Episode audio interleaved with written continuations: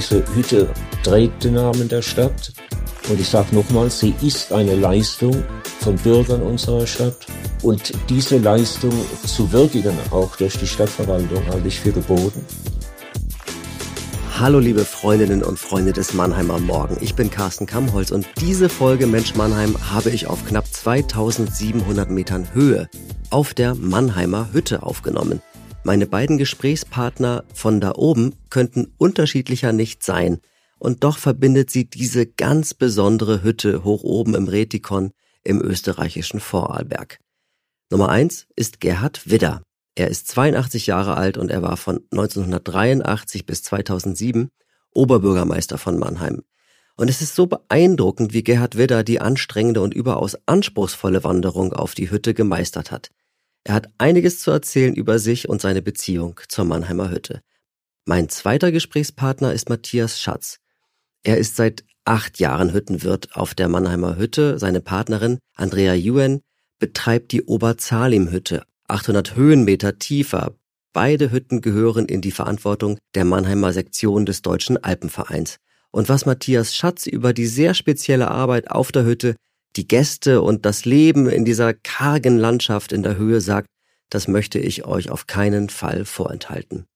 Und wenn ihr euch jetzt fragt, was hab ich denn da oben eigentlich gesucht? Ganz einfach, ich bin mit Leserinnen und Lesern des Mannheimer Morgen und tollen Bergführern der Mannheimer Alpenvereinssektion zur Hütte gewandert. Das war mein erstes Mal da oben, aber sicher nicht das letzte Mal. Eine Sache noch, ich bitte um Verständnis, das sind jetzt keine Aufnahmen in Studioqualität bei den Interviews, aber sie sind an einem wirklich sehr besonderen und außergewöhnlichen Ort entstanden. Also hier nun zuerst das Gespräch mit dem früheren Mannheimer Oberbürgermeister Gerhard Widder. Ich grüße Sie, Herr Widder. Sie sind 82 Jahre alt und nun sind Sie hier auf der Mannheimer Hütte. Warum tun Sie sich das an? Ich fange mal mit dem Ende der Betrachtung an. Ich habe mir gesagt, wenn es überhaupt nochmal gelingt, dann gelingt es jetzt. Und ähm, hatte dann auch die Chance, dass ich eine gute Begleitung hatte hierauf, durch den zweiten Vorsitzenden des Alpenvereins. Und dann ließ sich das machen. Aber ich habe auch deutlich gemerkt, dass die Wanderung eine andere ist als die, die ich vor 20 Jahren gemacht habe. Ich komme ja schon seit vielen Jahren hier rauf. Der, der, man spürt, dass die, auch wenn die Kraft da ist, eben insgesamt äh, das Alter äh, äh, schon etwas der Wanderung im Wege steht. Aber ich bin froh, dass ich es geschafft habe. Es war mir ein Anliegen. Ich habe die Hütte so oft gesehen Jetzt waren dazwischen etliche Jahre, wo ich aus anderen verschiedenen Gründen nicht konnte. Und es ist nochmal gelungen. Und darüber bin ich froh. Das ist schon toll. Das ist ja auch für junge Leute eine anstrengende Wanderung. War es für Sie anstrengender oder leichter als gedacht? Nein, nein, es war, ich hatte sogar geglaubt, dass äh, von dem, was man an Kondition bei mir hier am Berg äh, vorhanden war, dass da noch, weil ich ja regelmäßig Sport mache, also von der, äh, von der Belastung des Körpers, was die Kraft angeht, da keine Probleme hatte. Aber es sind viele Dinge. Also einen Berg hochzugehen heißt ja nicht nur, dass die Muskeln mitmachen. Man muss ähm, ähm, auf eine ganze Reihe von Herausforderungen Antwort geben. Also das zum Beispiel Klettern oder Steigen über übermäßig hohe Treppen macht halt, wenn man 82 ist, mehr Probleme, als wenn man 62 ist. Ja. Und das ist, ist ja der äh, Weg hier zur äh, Mannheimer Hütte bietet ja so für jeden, für jeden Belastungsgrad etwas. Ja. Wie häufig sind Sie jetzt hier oben gewesen? Ich hab's eben, äh, also ich sag mal, ich bin seit 1900 und äh, wann, sie ist 1905, ich, ich war nicht 1905 hier, sondern ich rechne, die ist 1905 gebaut worden. Wir hatten die ersten Jubiläen in einer Reihe von Jubiläen, das müsste 95 gewesen sein, zwischen 93 und 95 war ein Jubiläum hier oben. Ob das mit äh, dem Bau der Hütte zu tun hatte oder dem Beginn der Bau, da äh, Hütte ist ja von der Straßburger Sektion gebaut worden, weiß ich nicht mehr. Aber ich hatte dem Alpenverein auch damals zugesagt, weil er mich gefragt hatte, ob ich bei einem Jubiläum in Mannheim was sagen würde und mir auch erklärt hat, was hier oben alles geschieht. Dann habe ich gesagt, ich würde gerne was sagen, aber ehe ich das sage, würde ich gerne mal die ähm, Mannheimer Hütte sehen. Und das war der erste Anlass. Dann sind wir heraufgegangen und dann fing das Ganze an. Und ich konnte es nicht lassen, immer wieder. Habe äh, in der Zeit auch die Gelegenheit genutzt, Gäste immer wieder einzuladen, dass sie sich die Mannheimer wieder anschauen. So zum Beispiel der General Tom Jones war mit seiner Frau hier oben, äh, sein Deputy ein Jahr später. Ähm, also es war eine ganze Reihe von Leuten, die sich haben einladen lassen, sich hierauf zu quälen. Und äh, aber die Mannheimer Hütte war für mich und ist für mich einfach ein Teil äh, der Leistung der Bürger dieser Stadt. Denn was hier steht und hier und auf der Oberzalim, was hier an Arbeit geleistet wird, um diese Hütten, beide Hütten zu erhalten, das ist hoch beachtlich. Und da ist viel ehrenamtliches Engagement von Menschen aus unserer Stadt. Und da bin ich stolz darauf und da sage ich, das kann man Dritten auch zeigen. Sind eigentlich schon genug Mannheimer auf die Mannheimer Hütte gewandert? Oh ja, da bin, kommt ja morgen, kommt jetzt eine weitere Gruppe aus der, äh, von der Stadt mit dem neuen Bürgermeister Eisenhower. Äh, ich hoffe, der wird dann der, die äh, begonnene Tradition weiterführen. Ist das eine Tradition, die unterbrochen worden ist? Peter Kurz ähm, ist kein Bergwanderer und äh, deshalb, das habe ich auch verstanden, nicht jeder Mensch wandert gerne im Hochgebirge herum, hat viele andere Dinge für Mannheim hervorragend in Gang gebracht, musste nicht unbedingt die Mannheimer Hütte sein, ihn darauf zu quälen. Aber ich gehe davon aus oder wünsche mir, dass ich den ähm, Bürgermeister Eisenhower davon überzeugen kann, dass er nicht nur einmal hierauf geht. Das hat ich halte es auch für wichtig. Diese Hütte trägt den Namen der Stadt. Und ich sage nochmal, sie ist eine Leistung von Bürgern unserer Stadt. Natürlich gibt es auch welche, die nicht in Mannheim wohnen und die hier mitwirken und unterstützen, das ist völlig klar. Und diese Leistung zu würdigen, auch durch die Stadtverwaltung, halte ich für geboten. Und deswegen denke ich, dass es gut ist, wenn sich auch die Stadtverwaltung mit ihren Verantwortlichen und Mitarbeitern sie wieder mal hier zeigt. Ein Mitarbeiter, ehemaliger Mitarbeiter der Feuerwehr, der Eberle, einmalig, weiß nicht, sagt Ihnen etwas oder nicht. Feuerwehrmann Eberle, der hat ja mustergültig hier oben sich ehrenamtlich betätigt. Und so gibt es viele und wird es auch hoffentlich in der Zukunft auch viele geben, die das tun. Sonst ist das nicht zu erhalten. Muss man ganz nüchtern sehen. Wie lange werden Sie jetzt hier oben bleiben? Ich bleib den ganzen Tag morgen. Ich brauche denn jetzt auch mich, um mich auszuruhen. Ähm, ich habe zwei Wanderungen hinter mir. Die war, die erste war etwas weniger geschickt. Da hat man mich falsch beraten gestern. Äh, und äh, ich bin doppelt so lang gelaufen, wie man normal läuft, zur Oberzerlim. Und dummerweise davon eine ganze Menge einen hochgelaufenen Berg oder hochgefahrenen Berg wieder runter. Und ich spüre das jetzt in den Knochen. Und ich ruhe morgen hier aus, genieße die Hütte, wird vielleicht so ein bisschen, so ein paar Schritte noch laufen. Es gibt ja hier vieles, wenn man äh, länger bleibt, kann man ja eine ganze Menge hier zusätzliches erlaufen. Man kann Schisser planen, man kann ähm, Wildberg und was es alles ringsherum gibt. Also insofern könnte man auch längere Zeit hier verbringen. Herzlichen Dank. Bitte sehr. Hüttenwirt Matthias Schatz habe ich auf der herrlichen Terrasse vor der Mannheimer Hütte gesprochen.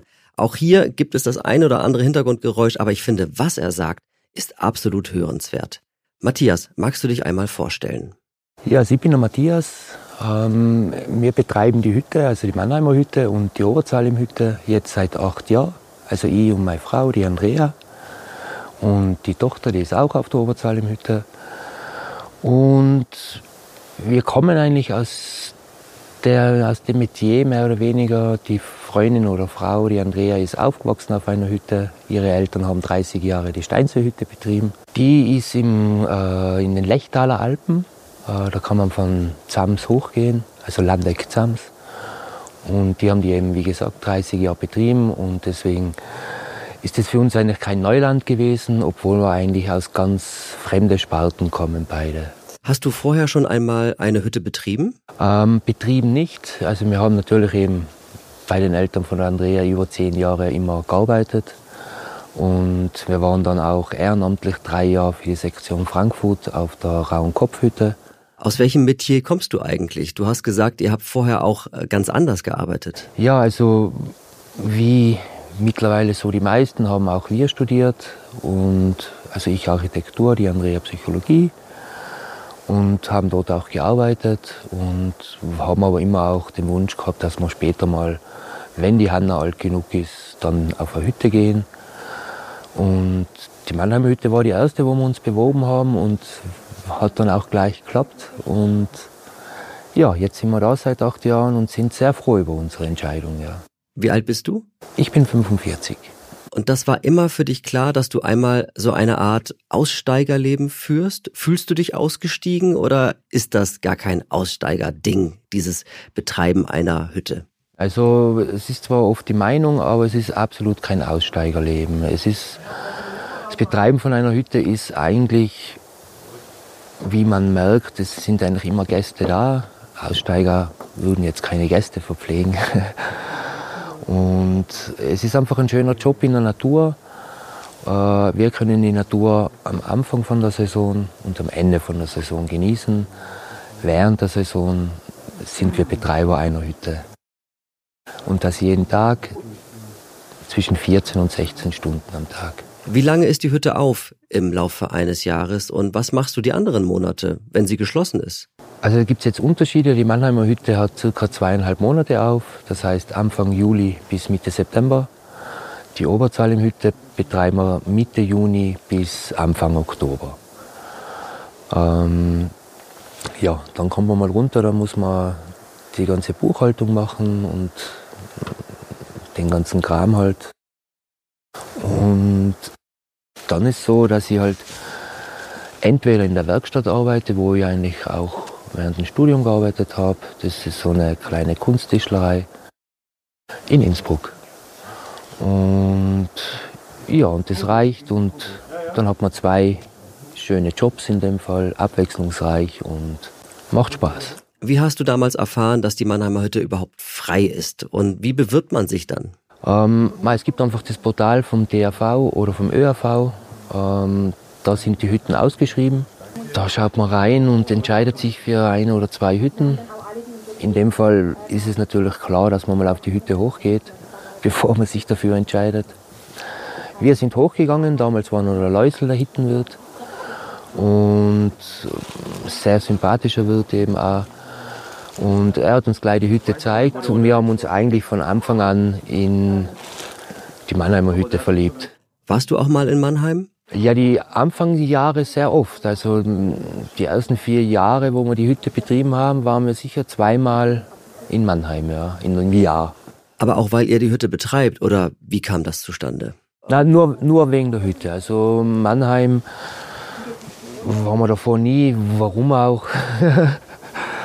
ähm, ja, es war mal eigentlich das Vorstellungsgespräch.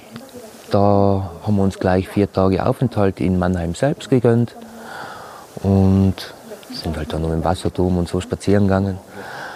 Und dann hat es sich halt immer so ergeben, dass man immer nach der Saison einmal nach Mannheim gefahren ist, äh, zur Sektion, einfach um Gespräche zu führen und um sich auch besser kennenzulernen. Ja. Wie muss ich mir das vorstellen, wenn die Sektion Mannheim diese Hütte betreibt? Was heißt das eigentlich alles? Ja, also sein tut es ja ursprünglich, kommt es ja noch aus den späten 19. Jahrhundert, so 1890, 1880, haben, hat Deutschland gemeinsam mit Österreich angefangen, eben die Hütten zu bauen. Äh, die meisten waren aber DAV, also Deutscher Alpenverein. Ähm, die hatten natürlich auch das Geld und das größere Verlangen, eine Hütte zu haben, äh, sozusagen als Zwischenstation, wenn sie auf einen Gipfel gehen. Die ursprüngliche Funktion einer Hütte ist eine Schutzhütte. Das heißt, wenn ich einen Gipfel besteigen will, brauche ich eigentlich eine Unterkunft davor, damit ich den Weg verkürze. Ähm, so hat es eben begonnen, äh, dass die meisten Hütten eben der Deutsche Alpenverein gebaut hat. Und dann ist halt der Krieg dazwischen gekommen. Ähm, da gibt es dann den Unterschied, dass äh, in Südtirol, in Italien, äh, hat man die Option gehabt, dass man die Hütten wieder kauft Deswegen gibt es in Südtirol weniger Alpenvereinshütten oder deutsche Alpenvereinshütten. In Österreich hat man sie nicht gekauft. Deswegen ist eigentlich der größere Prozentsatz in Österreich deutsche Alpenvereinshütten. Okay.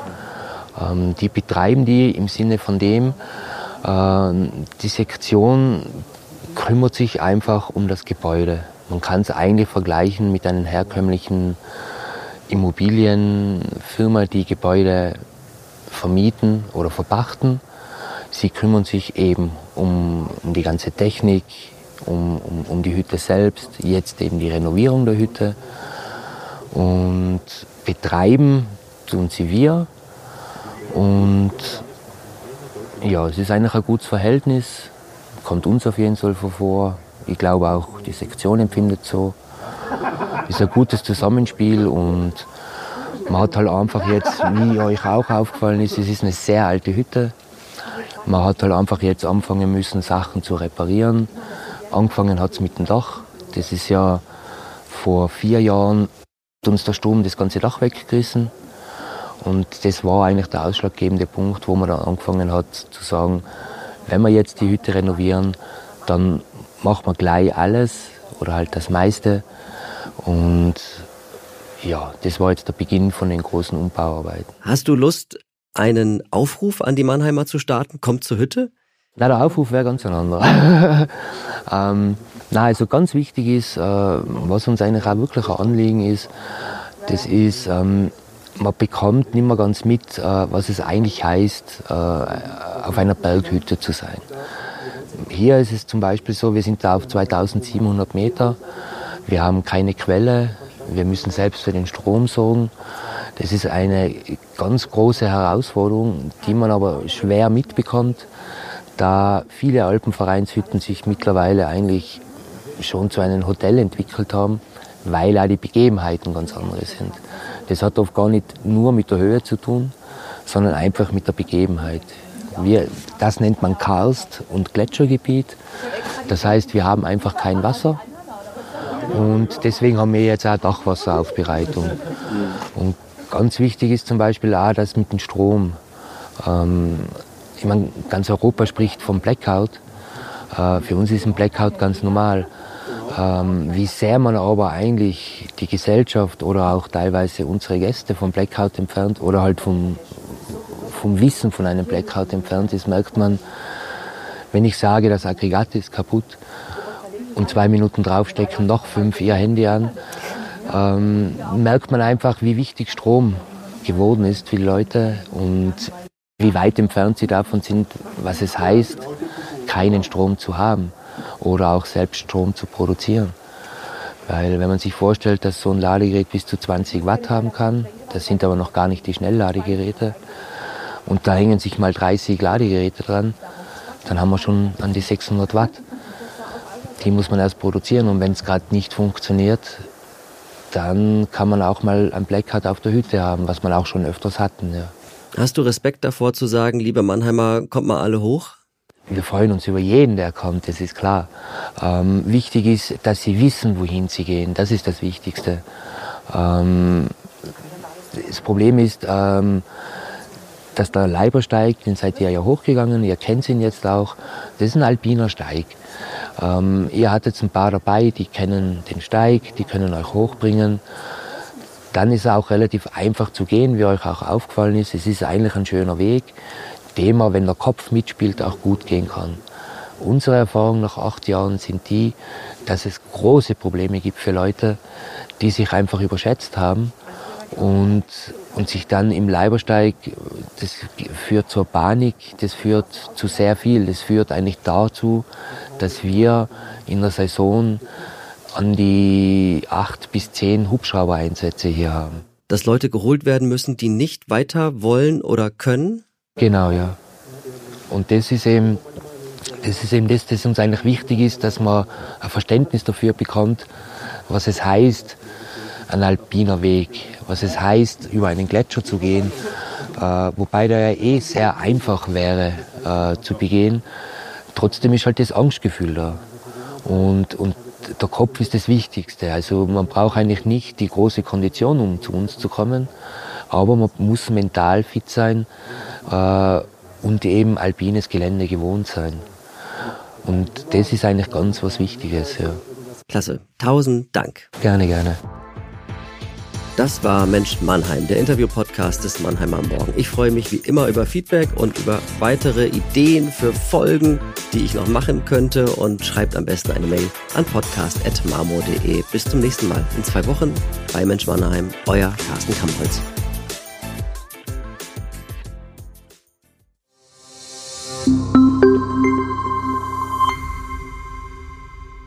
Ein Podcast des Mannheimer Morgen.